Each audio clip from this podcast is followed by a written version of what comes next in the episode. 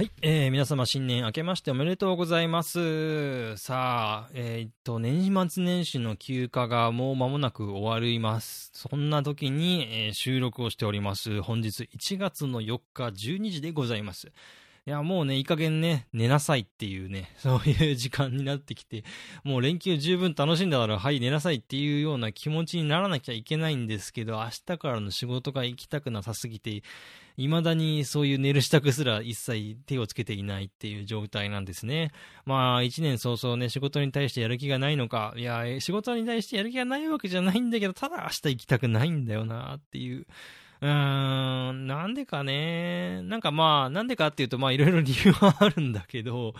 うん、まあちょっと、あの、この、結構、こういう番組の収録とかをもっとちょっと今年は頑張りたいな、なんていうふうに思いまして、まあ、まずはちょっとこのお休みを活用して、まず一本ちょっと作っておこうという考えで、まあ、こうやって収録しているわけでございますよ。うん。いやまあ、昨年はそうですね、11月23日に配信した、まあ、寿司堀川に行ってきた回、これが多分最後の配信となっていたわけですけども、2週間に1回なるべくやりたいな、なんていうふうに思っていたんですけど、結局12月1回も配信できてないじゃないかということに気づきまして、まあ、なるべくね、その2週間に1回難しかったりする時もあるんだけど、まあ、もうちょっと出していきたいな、なんていうふうに思い、そして、まあ思い立ったらちゃんとやろうと。で、1月も4日だけど、まあちょっと時間、今日はちょっと短めにちょっと撮ってみようかななんていうふうに思いまして、こうして収録をしているわけですよ。まあちょっとね、えっ、ー、と、1月はなるべくいろいろね、モチベーション高めに保っていきたいななんていうふうに思っておりまして、えー、あの、いいスタート切ろうかななんていうふうに思っております。うん、仕事に対していいスタートを切るっていうね。はい。もうね、どこにモチベーションを持ってるのかわけわかんない状態になってるんですけども、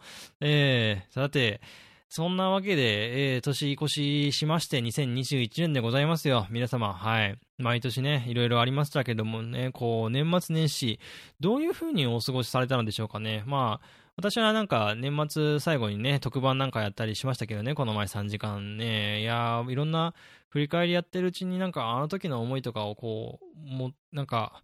ぐっとくるものがあって、もうちょっとモチベーションをそっちにも持ってやっていかなきゃななんていうふうに、あのー、思って、えー、仕事以外のところもちゃんとね、あのー、講師ともに頑張らなきゃなっていうふうにすっごい思いました。なんか、それができてこそこう自分の人生豊かになっていくんだろうななんていうふうにね、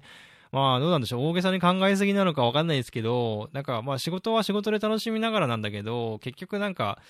あの、お仕事とこういうプライベートのバランスをしっかり持ってやっていかないと、まあ人生楽しくないよな、なんて。ましてやね、今こういう時代じゃないですか。コロナとかもあってさ、なんか仕事もどうなるかわかんないし、自分一人でさ、どうにかなるような時代じゃないんだからさ、まあいろいろね、楽しんだもん勝ちなもんがあるのかな、なんていうふうに思っておりますよ。はい。えー、まあいろんな状況でこう年越しされた方もいらっしゃると思いますが、まあまずは明るくやっていきましょう。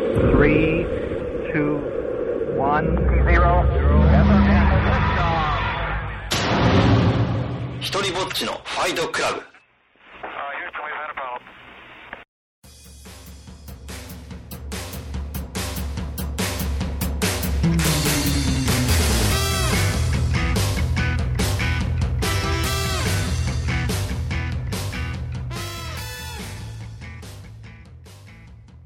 さあ始まりました一人ぼっちのファイトクラブお相手は私ジェラでございます皆さん改めてよろしくお願いいたします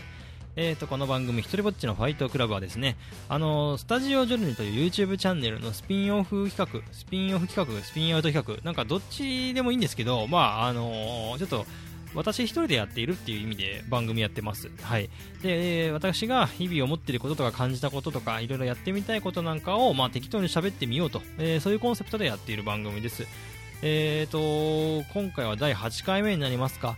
そっか、まあ、緊急事態宣言期間中に始めてからようやく8回目になりましたね。うん、もうちょっとペースを上げていきたいなとも思いつつも、またね、緊急事態宣言起きそうだからね、ちょっとこういう家で取れるものとしてどんどん増やして、えー、いけたらいいななんていうふうに思っているんですけども、まあ、なるべくね、そういう緊急事態とか起こらないようになってほしいなとも思いつつ、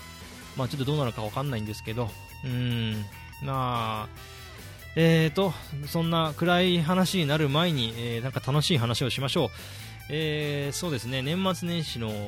休暇中、皆さんは何されてたかな？結構なんか、僕なんかは、年末年始って言ってもなんか今年はなんかまあそういうねコロナのこともあったから特別なことはあんまやってないんですよ結局まあ大掃除多少やったりとかしたんですけど特に遠出もしなかったし友達も会うこともなくなんかまあ多少ね連絡取ったりとかしてる人はいますけどうん。普通の有給休暇をもらってまあ要するに長く休めと。あのーえー、最終日昨年の仕事納めの日とかはもう普通だったらみんなで飲みに行ったりとかするんだけど今年はそういうのもなし。なので早めに休んでさっさと帰ってくださいみたいな感じになって。うん。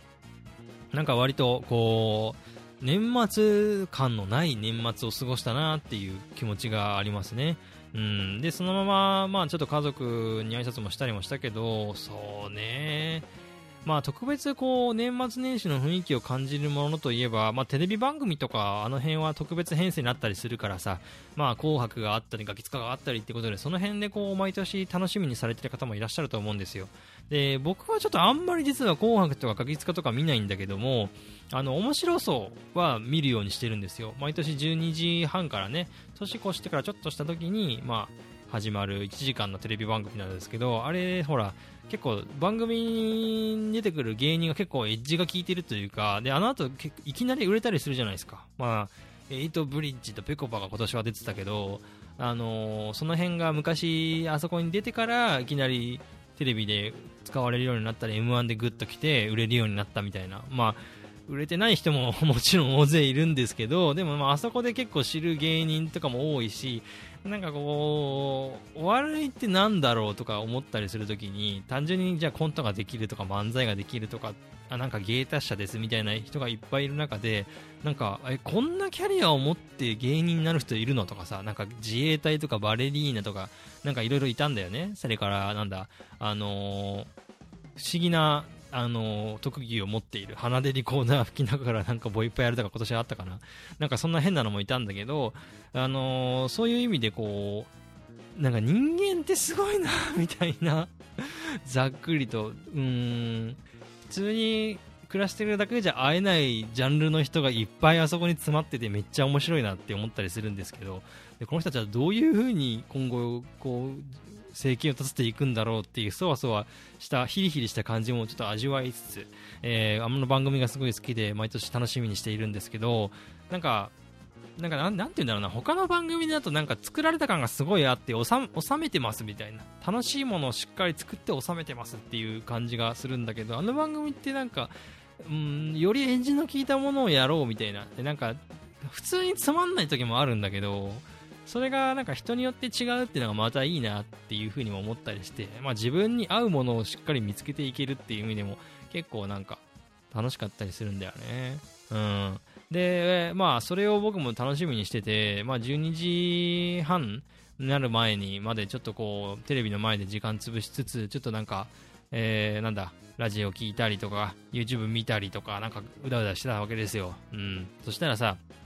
12時ちょうどになったら、まあ、ポコポコ LINE とかメールで連絡が来るわけですよ。まあ、今時年賀状を送り合ってますって人って多分あんま多くないと思うんですよ。結構社内の連絡とかもさ、あの、はがきやめましょうとか結構あったし、今年はましてやコロナだからちょっとやめますっていう人もいたみたいで、実際1月1日になってからも年賀状俺だいぶ少なくなったなと思って、送った枚数ももちろん少ないんだけど、10枚ちょっとしか送ってないんだけど、今年はなんか私の家に届いたものも本当少なかったなっていう印象がありまして、まあ状況が状況だからしょうがないのかなと思いつつ、ただまあ12時になってやっぱりメールとか LINE でのまあ連絡ポコポコ来るんですよ。友達もそうだけどお客さんが結構多くて、まあそっち側でちゃんと連絡取れればまあいいかなっていうふうに思うわけですよ。多分これ聞いてる方もね同じような状況だと思うんですけど。で、でもさ、なんかこういうその状況下の中で、やっぱり久々にくれる、連絡くれるって方もいらっしゃったりとかしたりとかもそうだけど、まあ、プライベートの携帯とかにもさ、連絡くれたりすると結構嬉しかったりするわけよ。なんか元気ですか？みたいなこと言われて。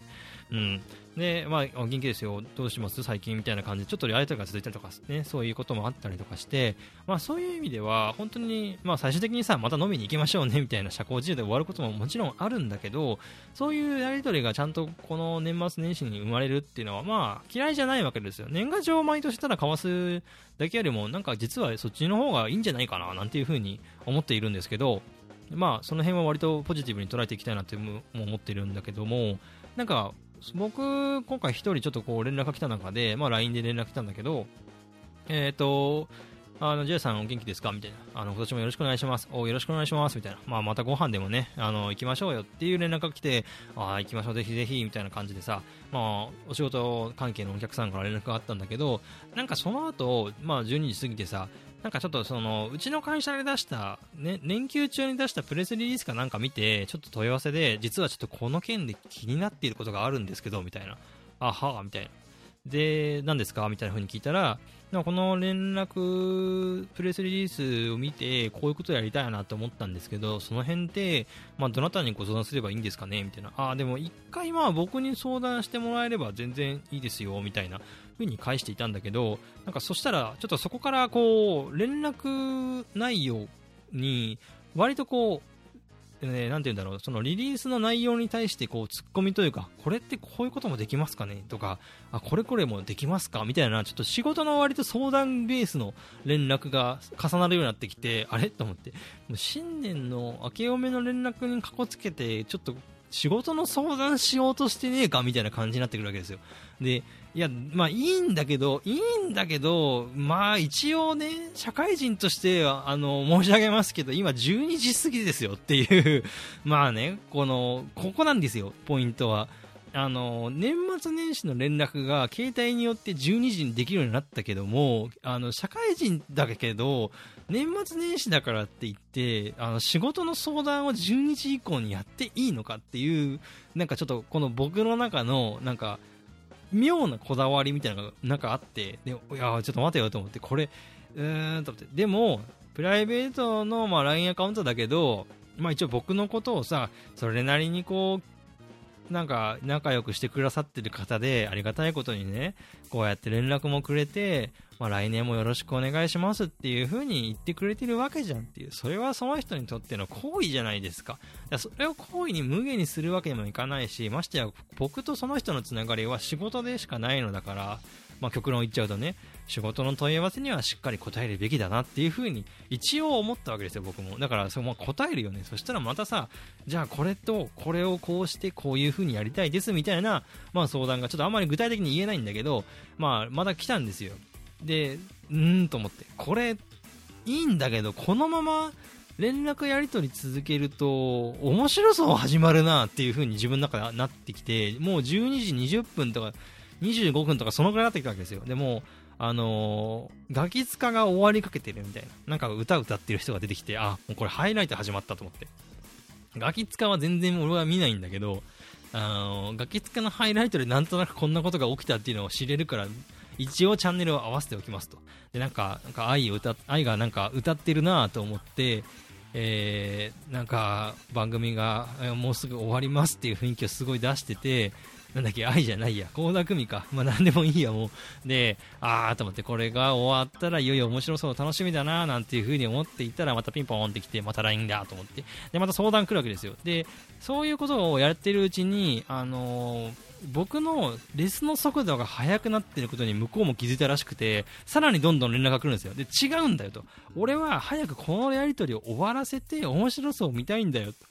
すると、またどんどん相手からツッコミのこう連絡が来て、じゃあこういうこともできますか？こういうこともできませんかね？みたいな。ちょっと熱くなってんのよ、向こうも。あの、新年早々だからさ、モチベーション高いのよ、そこに対して。で、いや、それはでもそこわかるけども、それを俺にぶつけられても困ると。で、俺のモチベーションの高さは面白さを見たいで返信してるから、でもあっちは仕事したいで返してきてるから、これを無限にすることもできないっていう、その葛藤が続いたまま、やりとりはどんどん加速度的に、えー、行われていき、そして12時半、もう過ぎ過ぎちゃったわけですよ。で、あ、面白そう始まったと思って。で、とりあえずさ、まあ、ちょっと気持ちは面白そうに傾けようと思って番組見てるんだけどさ、どうも頭に入ってこないのよ。もう1組目、2組目の芸人のなんかネタとかを見てるんだけど、なんか、そう、さっきのなんか鼻でリコーダー吹きながらボイパやるみたいな人もいたんだけど、なんか面白いことやってんだけど、頭に入ってこないっていう、この、なんか笑えないんですよ、全然。で、やっぱりその導入部分でネタの中でこう、つかみをやってから、えー、広げて、そして最終的にオチに行くまでの一つのこう、まあ、三段構成というか、まあそういうネタの構成をそれなりに練ってきてるわけじゃないですか、皆さん。ここに出るまでに。で、その導入部分ですでに LINE のやり取りとかしたりとかして、もうすっぽんできた状態途中からネタに僕が入っていたりするから結構頭に入っていかないってことが多くてなんかそのままやり取りが続いていくうちにどんどん芸人のネタがやっていくんだけど頭の中に入ってこないっていうことがもうずっと続いててであ俺全然今年ハマってないと思って面白そう1年間めちゃめちゃ楽しみにしたのに全然今楽しめてない最悪と思って。そういうなんかその気持ちになっている時点であもうなんか自分がなんかもうすごい嫌な気持ちになってるのね。この状態で面白そうを見始めてることに対して。ななんなんだと思ってちょっとお客さんたちもイライラしてるわけですよ。でそのやり取りをまだ一応してるんですよ。で、12時半過ぎて、もう1時ちょっと前ですよね。あと30分で面白そう終わります。ね、折り返し点になっていくわけですよ。さすがにそろそろこのやり取り終わらせたいななんていうふに思っていて、で、じゃあ、ちょっとまあ、これこれでいかがでしょうかみたいな感じのやり取りが毎回続いた後に、向こうから来た言葉が、あ、わかりました。じゃあ、社内で確認してまた改めます。では、今年もよろしくお願いしますって書いてあって、えっと思って。いや、お前さ、みたいな。社内で確認って、いや、今日1日で、あなたの会社、4月、4月じゃない、1月の4日の月曜日に仕事始めですっていう話じゃなかったっけと思って。なんか、自分の中で仕事始めのスタートに合わせるための相談かなと思ったら、えー、結局なんか、何？あの、自分の中でモヤモヤを解消させたいから俺に相談して一回社内で確認してからまたあの明日折り返してくるつもりらしくていやそれはちょっとって思っちゃったなっていう話なんですけどまあそんな時にもうネタがどんどん頭に入ってこなくてそのまま、え、12時半から1時になって1時半になって番組終わりましたってなったんだけど最後の方も全くもう頭の中にネタが入ってこなくて結局ねもうモヤモヤだったんですよなんかでうわーと思って、なんかもうその、面白そう、なんかもう終わっててっていうか、もやもやしたまま。で、なんか、最終的にまあ今年この人が一番面白かったですみたいなのを決めたなーっていうところで、あのはって気づくわけですよ。あ、もう番組終わったと思って。あっと思って。だからその自分の中で、まあ、番組は見始めていたんだけど、ずっと LINE のやり取りしてたから、結局、なんか番組の体感時間が10分ぐらいで終わってんだよね。うん、なんか、こんな感じでいいのか？俺の今年の1年はみたいな。で、このまま来年面白そうに持ち越すのか？みたいな。うん、変な気持ちになっちゃって、で、そのまま無駄に作業ふかしとかしちゃってさ、なんか悶々としたままテレビ見たりとか、なんか、なんだね、YouTube とか見たりとか、まあ、無駄な時間を早速過ごしていたわけですよ。で、2日3日と過ごし、そして今に至るというような感じで、なんかせっかく、なんか、すっごい思ったのは、なんかその、せっかくこう連絡を僕に対してくれた人のせいにしちゃいけないなと思ってそれはだって楽しめなかったのは僕のせいじゃんと思ってだからね、それは一回面白さを見て、見終えてからまたやり取りすればよかったなと思って。だって年末年始なんだからさ、向こうだって割と夜中遅くまで起きてるかもしれないし、別に2日に返答してもよかったわけじゃん。ちょっとまた明日改めてとか一言言えばよかったななんていうふうに思って、まあね、えー、まあちょっとそういうわけで、僕自身は、まあちょっと今のやりとりからちょっと思ったのは、まあ何でも人のせいにしてないで、自分の時間はきっちり悔いのないように使っていこうというふうに思ったわけですよ。で、えー、それでですよ。で、今年僕が何をやりたいかっていう目標の話になるんですけど、まあ、さっきね、言ったけど、まあ、この収録をもうちょっとね、どんどん頑張っていこうというふうに思っているっていうのと、あと、企画の開発をもうちょっとやろうと。うん、っていうのは、あの、昨年なんかジン作ったりとかね、旅行の話とかしたけど、まあ、その辺をもう少し深掘りしていきたいな、なんていうふうに今年は思っております。で、結局、この前、その秋頃にジン作ってみたいなことやったんですけど、あの後ちょっと僕体調崩しちゃいまして、結局全然できなかったんですけど、まあ今はだいぶ良くなってきて、で健康診断もまあギリギリ、ちょっといろいろあったんだけど、あのー、だんだん回復してきたので、えー、しっかりとまたお酒作りの比較をやっていこうかななんていうふうに思っています。それからもう一つは、ちょっと昔の旅行とかを振り返ろうかなというふうに思っています。あの、この前ね、コーチのお話なんかもしたんですけど、まあ、本当にね、向こう1年もしかしたらこのコロナの影響続くかもしれないみたいなことも言われてるわけじゃないですか。ワクチンも開発されてるしけど、なんかあれもうまくいってるのかよくわかんなくて、なんかもう、いろんな報道がありすぎて。で、まあ、過去にあった、えー、旅行の話とかをもうちょっとここでしていって、えー、と、まあ、振り返りじゃないけど、うん、なんか、なんて言うんだろうな、バーチャル旅行じゃないけど、なんかちょっとそういうこともやってみたいなっていうふうに思ってるわけですよ。でさ、あのー、いろいろ探し回っていたらですね、あの、昔の過去のね、旅した時の日記帳みたいなのが見つかって、旅っていうことじゃない、まあ旅行ですよ、本当に。長くて2週間とかそんなもんですけど、まあいろんな海外いろんなとこ行ってきたから、その時のなんか旅のなんか思い出みたいなのが見つかってさ、それちょっとここで残していくのが一番いいんじゃねえかなと思って。っていうのはなんかもうその時のノートとかもさ、もうボロボロでさ、もう本当に、もう10年以上前のノートだからさ、全体的になんか濡れてんだね、しかも。なんか濡れててからなんか紙がぐしゃくなってて、これ多分このまま残しておいても多分もう汚くなっちゃうから、ちょっとせっかくなんでね、ここであの喋りながら残していこうかななんていうふうに思っていますし、なんかこのノートの切れ端とかも写メしてさ、あの、ノートとかに出していったら多分結構、割と面白いかなっていうふうに思っているんですけど、うん。まあ、ちょっとここで一つノートの一節でも読んでみようかななんていうふうに思っているんですけど、そうね、どの辺読もうかな。えー、と、この前ね、配信してたら、トルコから聞いてますっていう方がいたので、そのトルコに行ったところのくだりとかもちょっと読んでみようかなっていうふうに思うんだけど、えーと、これかな？サビハ玉鎮空港を出て、バスで門居へ。アルファベットや英語も通じにくくて大変だった。外は雪が降っていて、風も強く、とても寒い。アジア側の市街をぐるぐる歩いた。ターキッシュコーヒーやチャイがとても美味しかった。ボスポラス海峡を隔って、新市街と旧市街、モスクが見える。ヨーロッパ目前。外は曇っているし、風も強いが、気分は最高だった。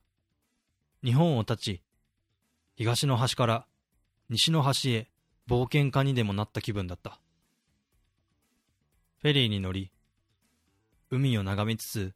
旧市街に着いた。っていうふうに、まあ、書いてあるんですけど、これ何かっていうと、僕が昔トルコに行った時ですね、トルコに行った時に、えー、ドバイ、シャルジャっていう場所から飛行機乗って、えー、サビハ玉鎮空港っていう向こうのね、空港に着いて、そこからバスで移動して、で、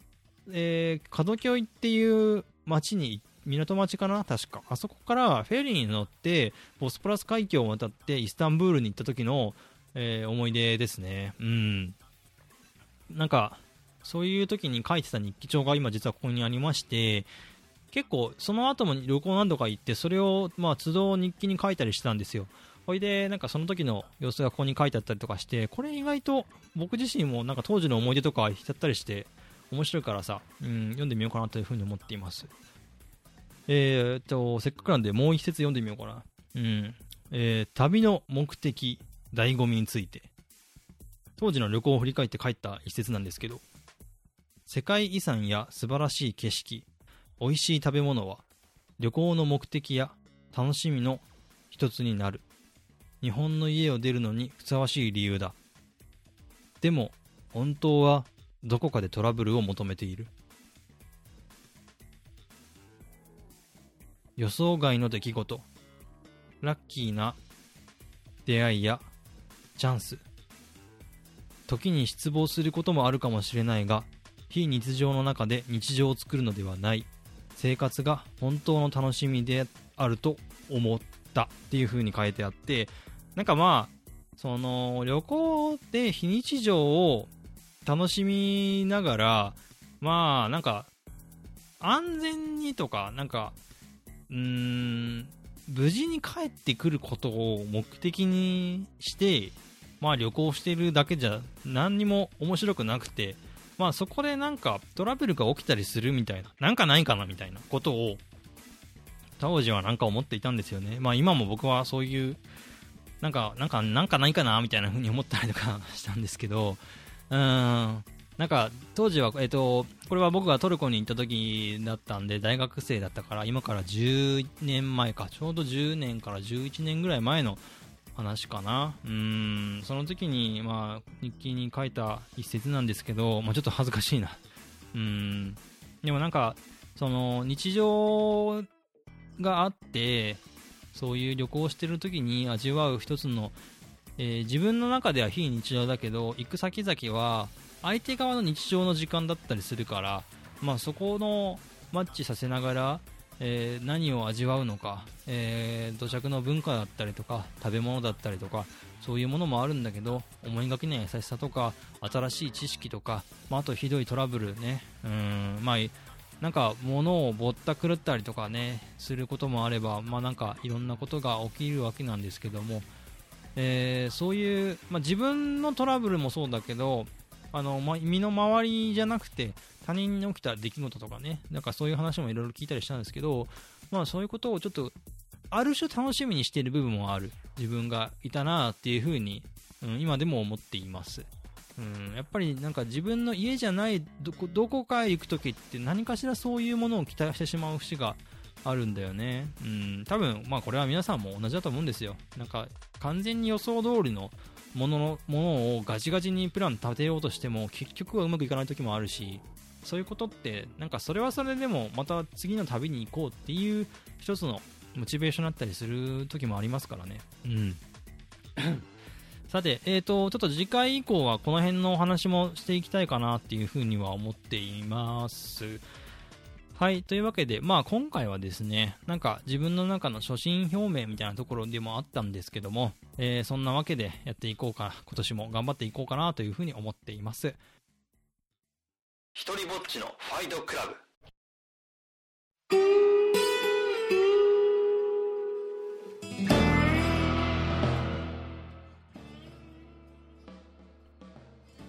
というわけでエンディングでございます、